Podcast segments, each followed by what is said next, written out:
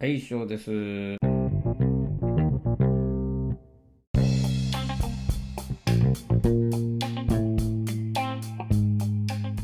い、えっ、ー、と、あの、バンドの話ね、ちょっとしてきてるんですけども、あの、実際にね、バンドで食べていこうってことことになった時にね、どっからお金を得られるのかっていうのをちゃんとね、把握しといた方がいいのかなと思うんですよね。もちろん CD 売ってもお金になるんでしょうけど、まあ、実際にね、あの、レコードレベルとね、サインをすると、あれです。うん、制作費にかかったお金は、ね、その CD の利益分、利益分からその制作費分はあのレコード会社が取っていってしまいますのであまり残らないわけですよね。うん。だからあるまあそのアーティストがキャッシュというか現金をねあの手に入れられるまでは相当売っていかなきゃいけないとでその売るためのマーケティング活動がライブになるわけですよね。ライブってね、あのー、じゃあどれぐらいアーティスト手に入るんですかっていうところを見てみますね。簡単な例でまず見てみますね。まあ、ローカルバンドで言うと、うん、そうですね、まあ、20ドルのチケットを売ってくださいというふうに言って、まあ、ブッキングしてくれますね。そのうち8ドルがベニュー側が取っていきますと。で、え、ー、と、12ドルがアーティストに支払われますと。簡単に言うとね。簡単ですよね、計算ね。そうすると、まあ20枚売ればね、あの、12ドル ×20 がもらえるわけですよ。これが、いわゆるあれです、あの、グロス、ん何？セールス？グロスセールスっていうのは、経費を抜いてな、抜く前のね、収益っていうか、売り上げになりますよね。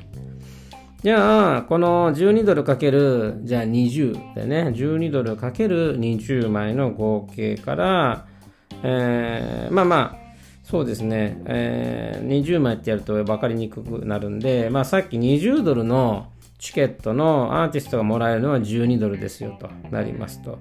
で、ここから経費を払っていきますね。で、まず、そのうちの1ドル20セントがエージェント。これね、あの、えーと、さっきの20ドルの60%がバンドの取り分です。で、バンドの取り分60%の10%がエージェントに行きますよと。それが1ドルに20セントですよと。この1ドル80セントね、60%分のえー、と15%を占めるところがマネージャーに私はね、払いますよ。1ドル80セントですね。で、1ドル20セント。これは非居住者の州の源泉徴収税の平均、まあ10%って言って言ってるので、まあそれは払いますよ。まあエージェントに払う金額と同じですよね。そうすると7ドル80セントの、あのー、経費がかかるわけですね。で、えー、まあそれの、なんていうのかな。あ、あごめんごめんなさい、ごめんなさい。で、なえっと、7ドル80セントっていうのが残りか。ね、あ要はグロスじゃなくてネットセールスになりますね。この7ドル80っていうのがアーティストに支払われますね。だから20枚売ったら7ドル 80×20 枚ですね。それがあのネットになるわけなんですよね。そうするとこのネットで支払われたまあ利益の部分ですよね。あのー、そうすると、これはアーティストがね、あの、クルーに支払ったり、交通費に使ったり、ホテル代、燃料代、食事代、保険料っていうので、それを使うわけですよ。ね。で、まあじゃあ、そこそこ人気のある中流階級のね、ツアーバンドを例にとってね、見ましょうということにしましょうね。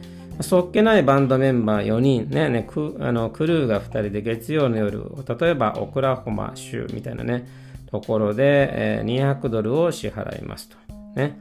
で、チケット代、あね、チケット代。額面が20ドルですよと。うん、で、アーティストの調整後の総額っていうのは、あのー、全部です。1560ドルになりましたという計算ですね。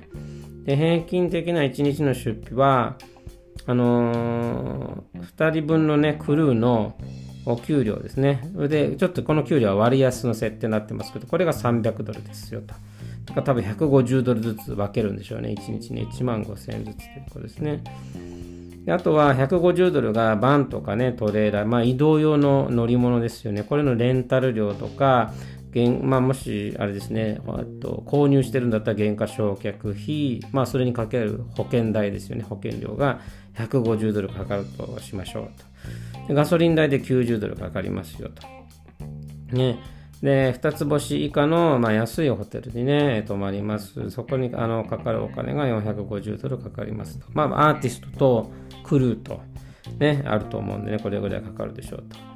それから、あの、150ドルね、食事代とか日当ということで150ドル支払いますよと。あとは雑費諸経費の償却で100ドルを払いますよと。ね。えっ、ー、と、まあ、多分この雑費というのは何だろう、消耗品とか、いろんな会計費用、えー、まあ、税務申告、修理、倉庫、リハーサルスペースなどなどって書いてありますね。うん。で、あのー、まあ、それがね、平日、ね、平日の1日のね、平均ですよと。これは休日とかね、あの祝日になると、まあ、うん、210ドルを償却しますよと。で、大体1日のね、出費の目安が1450ドルになって、バンドメンバーはそれぞれ税引き前で、えっと、27ドル、50ドル、50セントか。あ、あ、ごめんなさい、違うね。えっと、えっと、雑費のところまで行ったら、あの、あれです。うーん、えっと、休日を挟んだり、あの、要はオフの時だよね。オフの時。オフの時に210ドルぐらいかかりますよと。うん、そうすると1日の出費の目安が1450ドルかかりますよってことですよね。だから1500、さっきいくらでしたっけね、最初。1560ドルが調整後の総額なわけですよね。で、いろいろとこう、使わなきゃいけない経費、あるいはお小遣い的なところですよね。うん、使い終わると27ドル50セント。バンドメンバー1人につきですね。だから27ドル50セントかける4ですよね。うん、がバンドの持ち分。で、まあ、あの、チケットの金額20ドル、うん、だったんですけど、額面の0.7%しか稼いでないですよという計算になる。あ、待って。つまり、チケットの額面って、額面って20ドルだったよね、確かね。えー、っと。うん、そうですね。要は、その、アーティストはね、どれだけ頑張ってね、こう回っても、結局27ドル50セントしか肌、ね、稼いでないんですよってことなんだよね。うん。で、例えばそれは平日だと思うんだけども、でも本当に金曜日とか土曜日とかね、あの、お客さんがたくさん来るときだったら、あの500ドルから800ドルというのは稼ぐかもしれないけれども、うん、あね、そんな日がね、続くわけがないのでね、うん。っていうところそういうねあの計算になるなるわけなんだけどもあの厳しいですよねアーティストとしてねあの要はだから1回のライブでいかに稼ぐかっていうところだと思うんですよね。はい。で例えばプロのねえー、っとライブ1回でねいくら稼ぐんですかっていうのを見てみるとエド・シーランは1日で3億4000万円ね、えー、うん、3億4千万円ですね。円だとね。まあ、これ100円計算しちゃしちゃってるんでそうなんですけど、3.4ミリオンドルね、ドルで、U2 が6.7ミリオンドル。うん、で、ガンザンローゼスが3.7、メタリカが3.3。ね、で、まあ、さっき言ったこれにかける0.7%なのかな？まあ、それでもね、あんまり、えー、あ、違う、まあまあそうですよね。えーと、一般的な分け前を考慮して考えると、今の、今言った金額の70%がアーティストのとこに1回払われるんだけど、それで必要経費をね、こう払うと、まああまり残らないですよねっていう話ですよね。まああの、そういうことを知ってるとね、もしかしたらやる気なくなっちゃうのかなと思いますけど、それがプロのあのミュージシャンっていうことですね。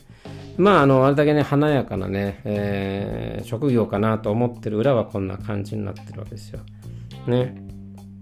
まあでもね、バンドとかね、アーティストが売れるっていうのは基本的には裏方のおかげっていうことね、忘れてはいけないということですよね。まあ、あの、売れさ、売れるように作ってくれてると思った方がいいですよね。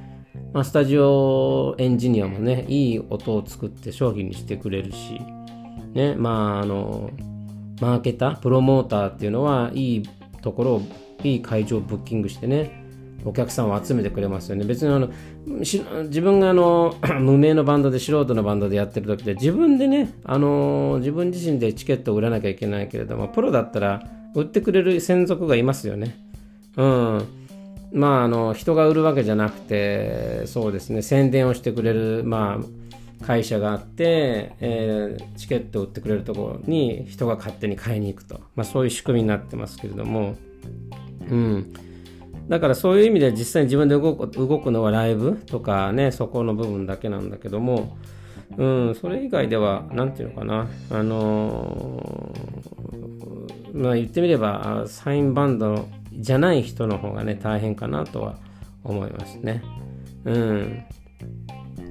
まあ、あの、そういうね、あの裏のことをね、ちゃんと知ってからね、うん、なんていうのかな、本当に自分がその道で行きたいのかっていうのをね、えー、判断して、えー、頑張ってもらえたらなと思いますね。本当に表に出てきてるとかね、YouTube ですごくね、曲を聴かれてる人たちっていうのは、相当な、まあ、裏方さんの努力もあるし、うん、一人ではないんじゃないかなと思います。で、普通に、まあ、あの、YouTuber が増えましたよね。で、YouTuber で、まあ、トップ YouTuber っていうのは絶対一人で作ってるわけではないということですよね。